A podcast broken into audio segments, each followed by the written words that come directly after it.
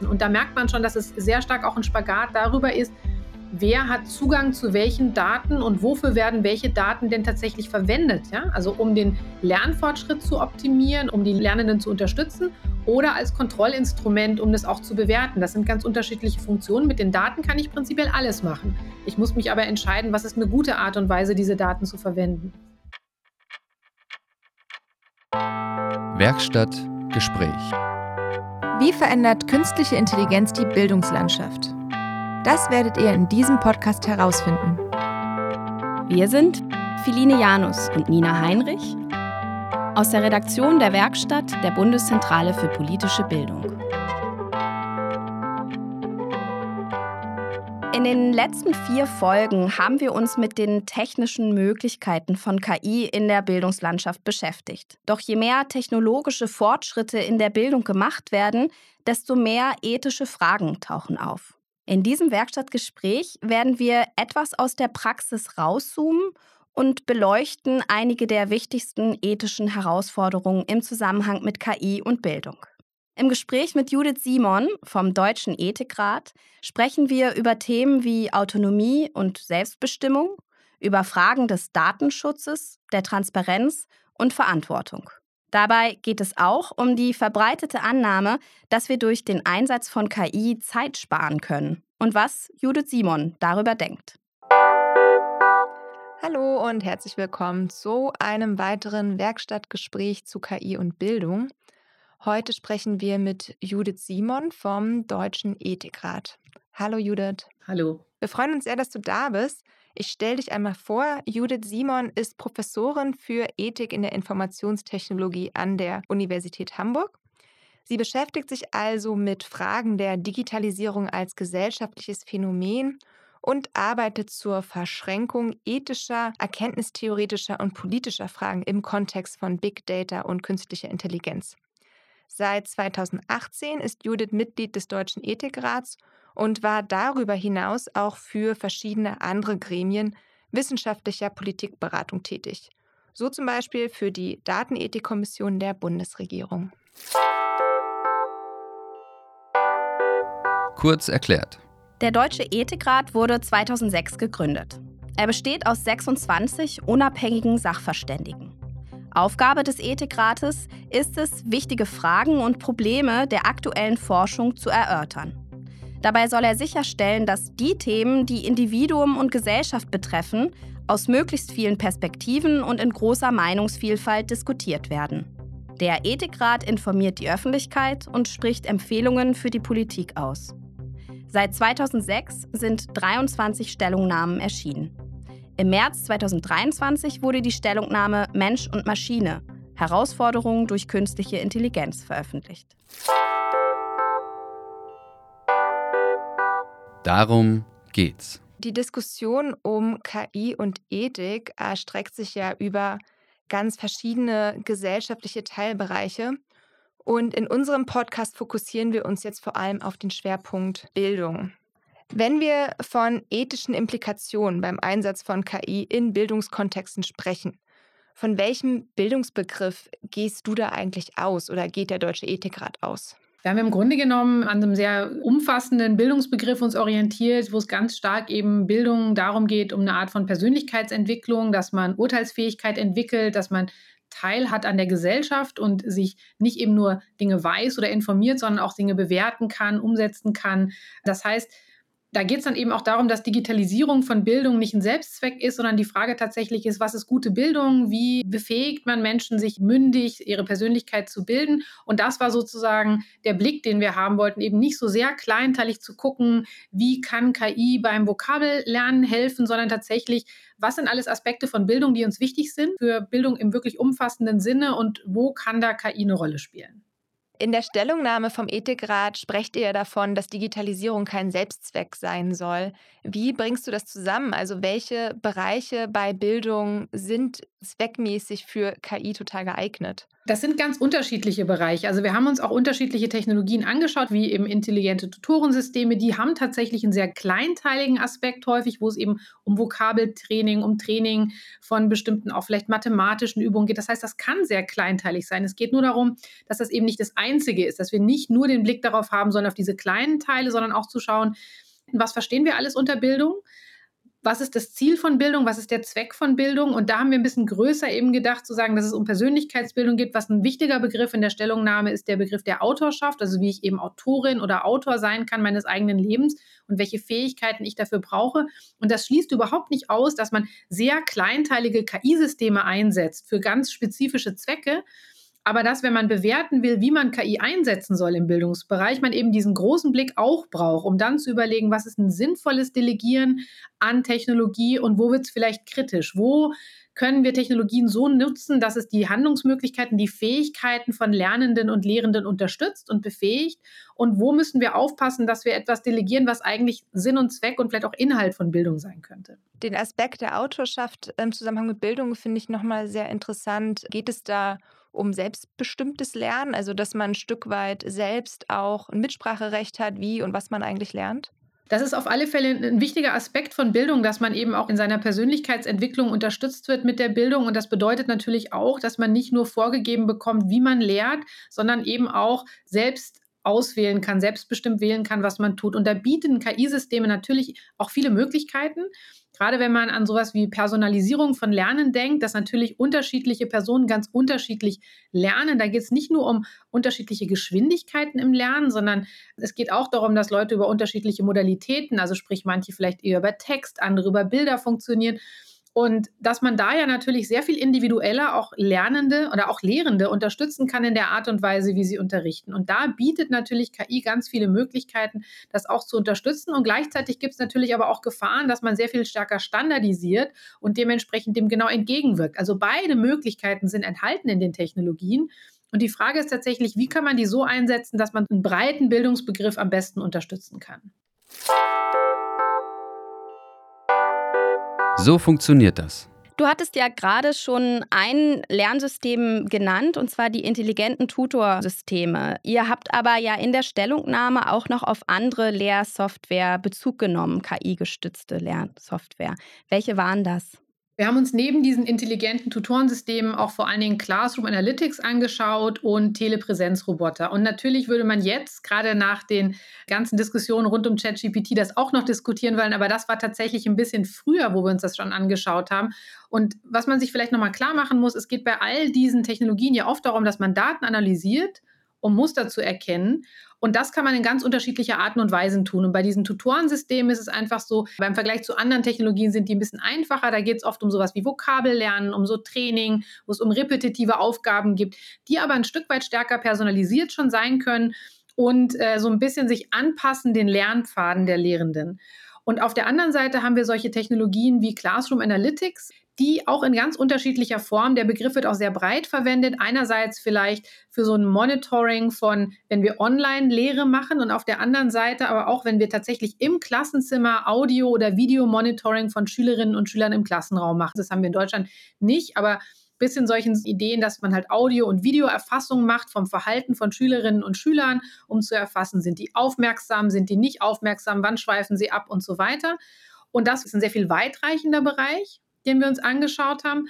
Und der dritte Bereich, den wir fokussiert haben, einfach um auch ganz unterschiedliche Komponenten uns anzuschauen, sind Telepräsenzroboter, wo gegebenenfalls Schülerinnen und Schüler, die erkrankt sind, virtuell teilnehmen können durch einen verkörperten Roboter in, im Unterrichtsgeschehen und uns das noch angeschaut haben. Und bei diesen verschiedenen Systemen, welche ethischen Perspektiven müssen da beachtet werden? Die grundsätzliche Lesart, die grundsätzliche Brille, die wir immer hatten tatsächlich bei der Stellungnahme, ist zu schauen, was macht das mit den Handlungsfähigkeiten und der Autorschaft? Das war der Begriff, den wir genannt haben, wo es eben um diese Selbstbestimmung geht. Der unterschiedlichen Beteiligten, wenn wir Tätigkeiten, die vorher ohne KI, ohne Technik passierten, an diese delegieren. Das war immer unsere Brille. Und das ist natürlich diese Art des Delegierens, des Ersetzens an KI, die ist ja ganz unterschiedlich stark. Beim Vokabeltrainer ist das noch nicht so stark, als wenn ich beispielsweise eine ganze Lehrkraft ersetzen würde durch einen elektronischen Tutor oder was auch immer oder durch eine Lehrperson, die nur noch virtuell als Avatar da ist. Das heißt, wir haben unterschiedliche Grade der Ersetzung. Und da haben wir geschaut, welche Effekte hat das. Wichtig war uns zu sagen, dass grundsätzlich die pädagogische Arbeit selbst durch diese Systeme nicht ersetzt werden kann, aber sehr wohl für bestimmte Komponenten das eingesetzt werden kann. Und dass es natürlich immer darum gehen soll, einerseits die Lernenden vor allen Dingen zu unterstützen in ihren sehr unterschiedlichen Lernnotwendigkeiten oder Bedürfnissen, sagen wir mal so. Und das ist natürlich bei jemandem, bei einem Kind, was zum Beispiel erkrankt ist, ne, sozusagen, dieser Telepräsenzroboter war insofern ein sehr untypisches Beispiel, weil das eben noch nicht so weit verbreitet ist, eben ganz anders als solche Tutorsysteme. Und deswegen war es aber auch ganz interessant zu gucken, was macht das, wenn der Schüler oder die Schülerin, die vielleicht über längere Monate erkrankt ist, zumindest über diesen Roboter auch physisch im Raum teilnehmen kann, auch teilweise tuscheln kann mit den Nachbarinnen und so weiter. Das ist natürlich was anderes, als wenn ich nur remote anderweitig teilnehme. Und, und das waren so Aspekte, die wir uns angeschaut haben, immer unter der unter der Idee, was macht das für die unterschiedlichen Beteiligten, also für die, für die Schüler, für die Lehrenden und wie kann man deren Möglichkeiten erweitern? Das sind ja im Grunde jetzt gerade Vorteile, die du genannt hast. Also ihr habt euch das angeguckt und habt dann Vorteile zum Beispiel von diesem Telepräsenzroboter herausgearbeitet. Was sind Risiken, die ihr bei diesen Systemen gesehen habt? Die Risiken sind natürlich auch je System ganz unterschiedlich und man kann sich vorstellen, dass gerade der Bereich von Classroom Analytics sehr viel mehr Risiken mit sich bringt als jetzt ein Vokabeltrainingsprogramm. Und gerade da war natürlich, gerade wenn man sich dieses Monitoring von einem Klassenzimmer vorstellt, wird einem relativ schnell klar, dass es da Fragen um den Schutz der Privatsphäre und der Überwachung auch geht von Schülerinnen und Schülern. Auch Fragen von Autonomie, wie frei ich mich fühlen kann, im Unterricht auch aus dem Fenster gucken zu können tatsächlich. Es klingt jetzt ein bisschen banal, aber es ist natürlich schon die Frage, wie genau man überwacht werden möchte. Und was natürlich auch ein großes Thema ist, sind Fragen von systematischen Verzerrungen und sogenannten Biases, wird das oft genannt, dass diese Software auch unterschiedlich gut funktioniert. Zum Beispiel, ich habe ja gesagt, dass manchmal bei dieser Überwachung im Klassenzimmer eher experimentell und weniger im realen Leben, auch also zumindest nicht eher in Studien geguckt wird, wie ist es mit um die Aufmerksamkeit bestellt, wie sind die Schülerinnen emotional, sind sie fröhlich, sind sie zornig, kann man das ablesen an den Gesichtern? Und da zeigt sich, dass die Genauigkeit, mit der ähm, sozusagen Aufmerksamkeit erfasst werden kann, sich auch unterscheidet zwischen unterschiedlichen Phänotypen, also zwischen Jungs und Mädels oder zwischen unterschiedlichen Hautfarben. Und auf der anderen Seite, gerade für diese Emotionserkennung, gibt es auch massive Kritik natürlich an den wissenschaftlichen Grundlagen, ob man denn überhaupt Emotionen zuverlässig aus Gesichtern lesen kann und ob man das machen sollte. Das sind ja unterschiedliche Fragen. Und natürlich geht es auch um Fragen von Sicherheit oder auch Transparenz und Nachvollziehbarkeit. Wer weiß denn, wie was aufgezeichnet ist, wie diese Technologien funktionieren und insgesamt um Fragen auch von Qualität und Validität von diesen Technologien. Wie gut funktionieren die? Die Gefahren sind unterschiedlich für die unterschiedlichen Technologien, die wir uns angeschaut haben. Bevor wir noch mal näher zum Thema Interaktion kommen, Du hattest erwähnt, dass es dieses Video- und Audio-Monitoring in Deutschland noch nicht gibt. Hat das auch genau damit was zu tun? Also sozusagen Überwachungsproblematiken oder Ängste, dass das noch nicht erlaubt ist in Deutschland? Mit Sicherheit. Ich meine, Deutschland ist international, glaube ich, sehr viel vorsichtiger in Bezug auf auch den Schutz der Privatsphäre, als es vielleicht in anderen Ländern der Fall ist. Aus guten Gründen, aus guten historischen Gründen, dass wir ja genug Erfahrung haben mit Überwachungsstaat, sodass wir da natürlich auch vorsichtiger sind.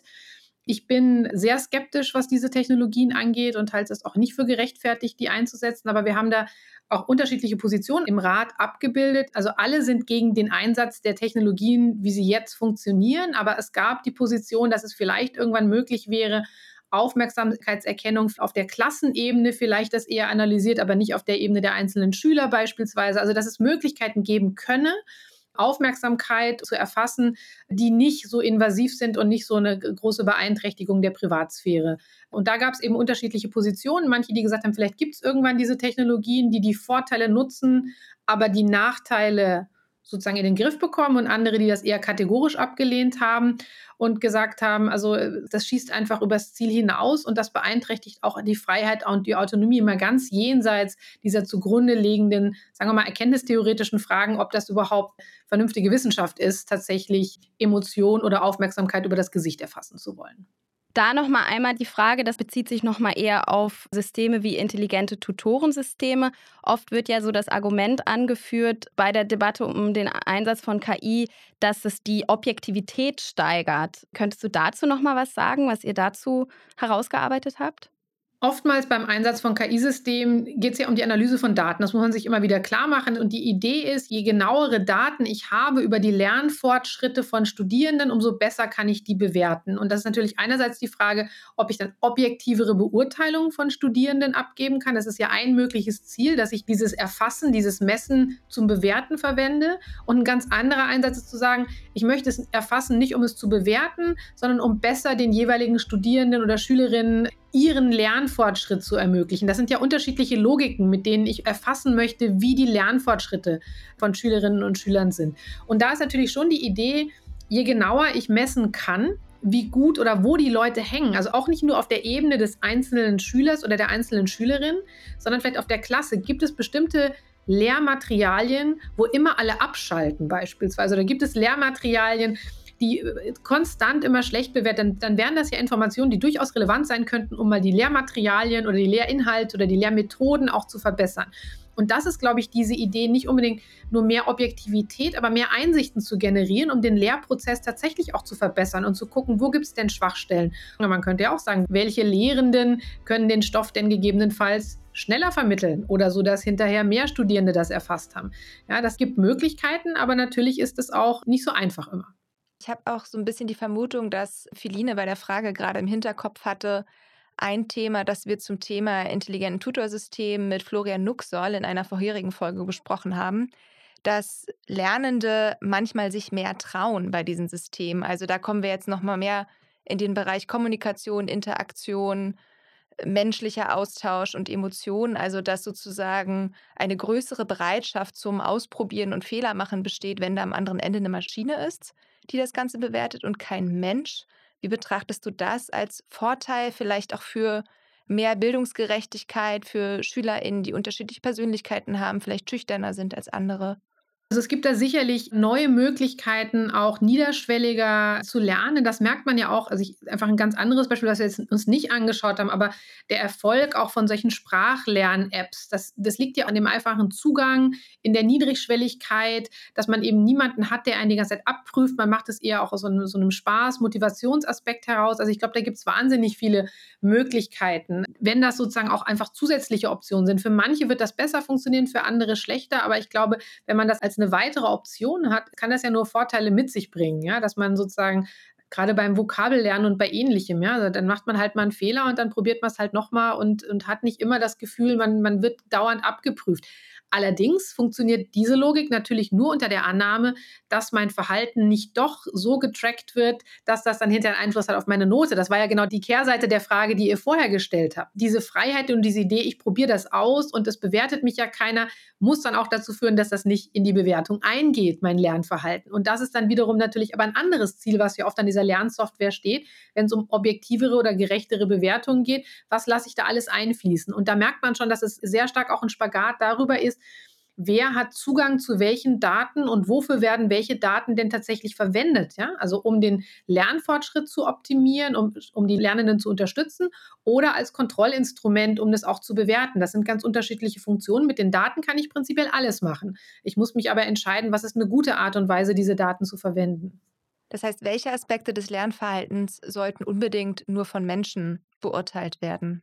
Mich interessiert eher, welche Menschen dürfen diese Daten für welche Zwecke verwenden? Weil all diese Systeme erfassen Daten über das Lernen, also das ist zumindest die Idee dahinter, über die Lernprozesse. Und die Maschine hat die sowieso tatsächlich dann. Ne? Und dann ist aber die Frage, gehen die an die Schülerinnen und Schüler, gehen die an die Lehrer, gehen die an die Schulbehörde, gehen die an die Unternehmen und zu welchen Zwecken hat wer Zugang zu welchen Daten? Das finde ich eine wahnsinnig, äh, ethisch wahnsinnig relevante Frage dass das auch transparent ist, zu welchen Zwecken ich welche Daten wie verwende. Und da gibt es ja tatsächlich, soweit ich weiß, ja auch noch überhaupt kein flächendeckendes äh, System sozusagen, auf das man sich schon geeinigt hat in Deutschland, oder? Zumindest nicht davon, dass ich wüsste. Es gibt ja auch ganz unterschiedliche Technologien. Wir haben das ja nur exemplarisch an diesen drei Typen von Technologien ein bisschen festgemacht. Ja? Und wie die dann jeweils eingesetzt werden, in welchen Kontexten, von wem, unterscheidet sich natürlich auch ganz stark.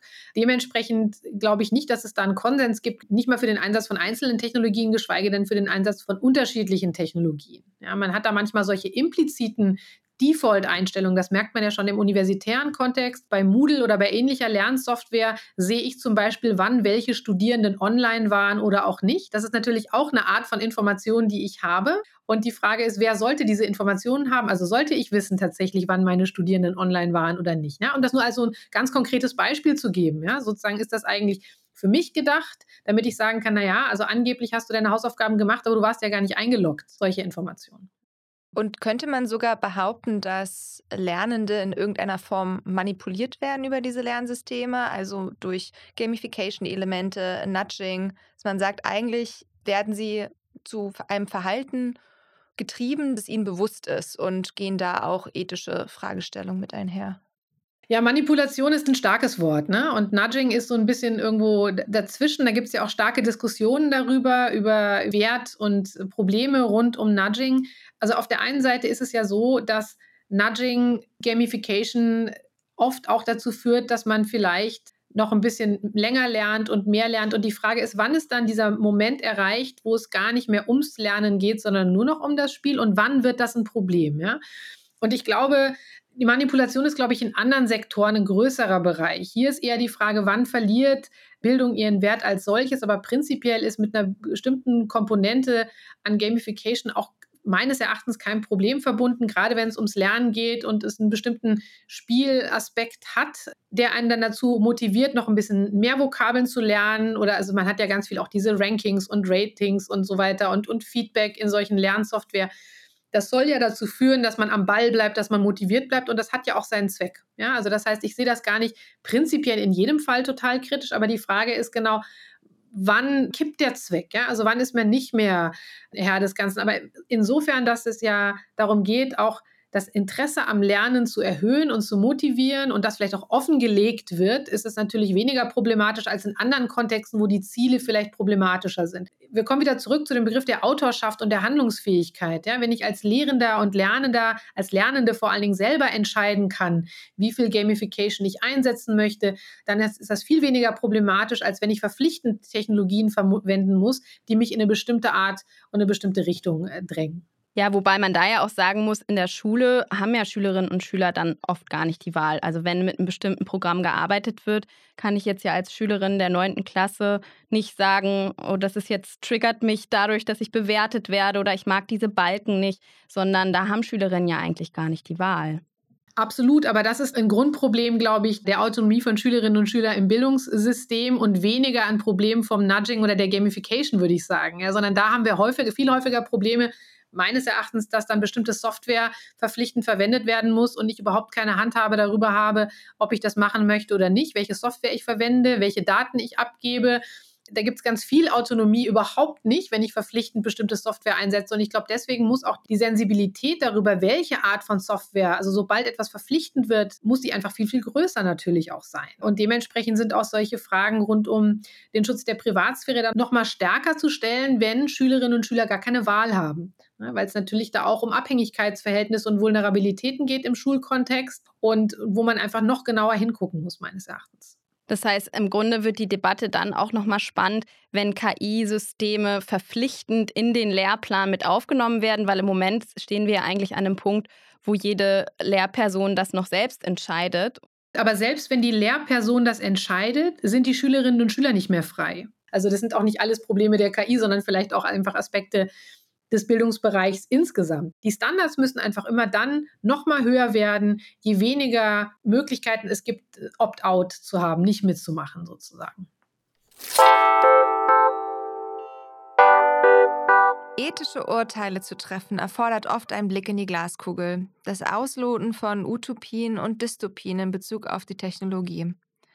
Das kann auch ein Thema für den Unterricht sein.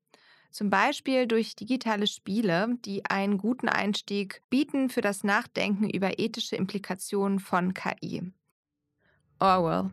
In diesem Spiel übernehmen die Spielenden die Rolle eines Staates, der seine Bürger mit Hilfe von Technologie überwacht. Es regt zu Reflexion über Datenschutz, Überwachung und ethische Grenzen der Technologie an. Papers, Please ist ein Spiel, bei dem Spielende als Einwanderungsbeamte in einem fiktiven Land arbeiten. Es thematisiert ethische Entscheidungen und die moralischen Kompromisse, die man in einer von Technologie dominierten Gesellschaft machen muss. Do Not Feed the Monkeys ist ein digitales Voyeur-Simulationsspiel, das die Spielenden vor die Herausforderung stellt, die Privatsphäre anderer zu respektieren oder zu verletzen, was Fragen der Ethik und des Datenschutzes aufwirft. Und jetzt? Der Ethikrat hat in seiner Stellungnahme im Abschnitt zum Thema Bildung einige Empfehlungen ausgesprochen. Könntest du uns da ein paar besonders relevante Beispiele nennen und was so die Kernargumente dahinter sind? Wir haben wie in allen Bereichen, die wir uns angeschaut haben, eine Reihe von Empfehlungen artikuliert. Die Autonomie und die Privatsphäre wären da unterschiedliche Aspekte und dass man eben auch schauen muss, was der Grad der Ersetzung ist, also bis zu welchem Ausmaß KI vielleicht nur Tools sind, die einen Teil des Lehrprozesses ersetzen oder ob es sozusagen sehr grundlegend um ein Ersetzen geht und dass man das eben abwägen muss. Das sind jetzt eher so ein bisschen konzeptuellere Empfehlungen gewesen, aber ein Teil davon ist auch einfach praktischer, dass man sagt, wir brauchen einfach eine bessere Art von Zertifizierung von diesen KI-Systemen im Bildungsbereich und da ist auch die Frage, wie genau man das machen kann, dass sozusagen da relevante Behörden involviert sind, äh, auch Leute, die sich eben damit auskennen, dass auch die Nutzungskompetenzen von den Lehrenden selber erhöht werden müssen im Umgang mit diesen Technologien, damit sie auch die Vor- und Nachteile erkennen können, auch wissen, nicht nur, wie sie das pädagogisch einsetzen, sondern einfach auch, welche Effekte das haben kann und auf der anderen Seite tatsächlich auch einen möglichst breiten Zugang zu guten Technologien zu ermöglichen, dass KI-Tools eben auch zum Selbststudium zur Verfügung gestellt werden äh, muss, dass aber auch die Vor- und Nachteile in der Forschung evaluiert werden müssen. Was sind sozusagen gute Einsatzmöglichkeiten, was sind problematischere Einsatzmöglichkeiten? Und sozusagen so eine große Warnung war davor, die Lehrkraft als Ganzes zu ersetzen und immer sozusagen Bildung auch als ein Stück weit eine Beziehungsarbeit zu verstehen. Wir haben das als so einen relationalen Bildungskonzept auch begriffen, dass das Bildung natürlich nicht immer nur ich und die Inhalte bin, sondern ich und meine Mitschülerinnen und Mitschüler und die Lehrenden und dass dieser soziale Aspekt mit allen Vor- und Nachteilen, das muss man auch nicht idealisieren, aber eine große Rolle spielt für Lernprozesse tatsächlich. Diese Technologien, genau über die wir gerade reden, diese Softwares, die entstehen ja ganz oft gar nicht in Deutschland, sondern die entstehen ja vor allem viel in den USA oder generell in anderen Ländern. Und diese Debatten, die wir jetzt führen und die Regularien, die dabei entstehen, das passiert wiederum auf deutschem Raum. Wie realistisch schätzt du es denn überhaupt ein, dass das dann greifen kann? Also, dass wir hier Gesetze, Regeln, Grundsätze verabreden können, die dann auch wirklich gelten, wenn der technologische Fortschritt und die neuen Tools so oder so entstehen und eben auf dem Markt sind und woanders auch zum Einsatz kommen. Ich glaube, da muss man unterschiedliche Aspekte ein bisschen unterscheiden. Natürlich kann man sagen, Bildung und Bildungspolitik ist Ländersache und bestimmte Entscheidungen werden auf Länderebene getroffen, unter anderem auch Fragen darüber, welche Technologien vielleicht eingesetzt werden, was eingekauft wird, was eingesetzt wird. Und auf der anderen Seite hat man dann auf der europäischen Ebene, also wir haben Länderebene, wir haben die Bundesebene, dann haben wir natürlich für diese KI-Fragen der Regulierung vor allen Dingen die EU-Ebene, die wiederum dann die relevante Größe ist, tatsächlich für solche Fragen wie welche Qualitätsstandards kann ich äh, vielleicht verlangen für bestimmte eben Hochrisikotechnologien oder was auch immer. Also da geht es dann um Fragen rund um die KI-Verordnung und ähnliches. Das heißt, wir haben unterschiedliche Player, die auf unterschiedlichen Ebenen dann natürlich eine Rolle spielen können. Die Entscheidung von einem Bundesland wird nicht dazu führen, dass in Kalifornien eine Software anders entwickelt wird. Aber wenn wir einen, einen europäischen Rechtsrahmen haben, der gewisse Standards fordert, dann müssen sich daran wiederum bestimmte Tech-Unternehmen halten, damit Produkte überhaupt erst in Europa auf den Markt kommen. Und dann kann man natürlich überlegen, welche Produkte setzt man wofür ein. Und da gibt es, glaube ich, ein Zusammenspiel. Ich würde jetzt nicht sagen, dass die Entscheidungen auf Länderebene jetzt irrelevant sind, sondern die adressieren andere Fragen als die, die vielleicht auf europäischer Ebene entschieden werden müssen. Und tatsächlich ist aber auch die Frage, wie abhängig will man sein von Technologien, die woanders entwickelt werden?